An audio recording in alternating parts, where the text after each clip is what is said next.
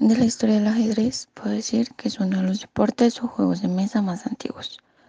Tuvo un largo recorrido desde su origen hasta nuestros tiempos, pasando por diversas y diferentes culturas que marcaron propiamente su evolución hasta el juego del ajedrez que nosotros conocemos.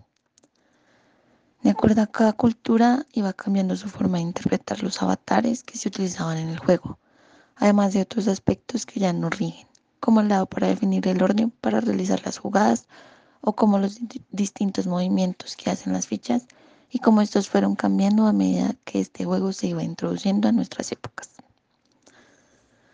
Me llamó mucho la atención la antigua interpretación que se tenía de la reina, y que originalmente no era una reina sino un visir, sino que por la fuerte influencia que algunas reinas estaban teniendo en algunas civilizaciones, la ficha fue cambiada. Algo ajeno a la historia, muy relevante en el ajedrez, es que no es un juego de azar.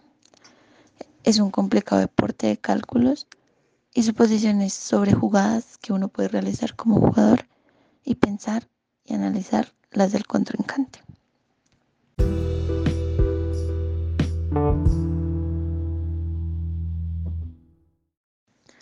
Mi experiencia con el ajedrez es casi nula. Un tiempo en el que me llamó la atención y me generó cierta curiosidad, gracias a la película de Harry Potter donde juegan ajedrez, pero un poco más en carne propia. He jugado tres o cuatro veces en mi vida y en ninguna de estas he podido aprenderme bien los movimientos, únicamente los de los peones. Y finalmente me gustaría bastante aprender a jugar. Es un deporte bastante mental y ayuda a desarrollar distintas habilidades cognitivas.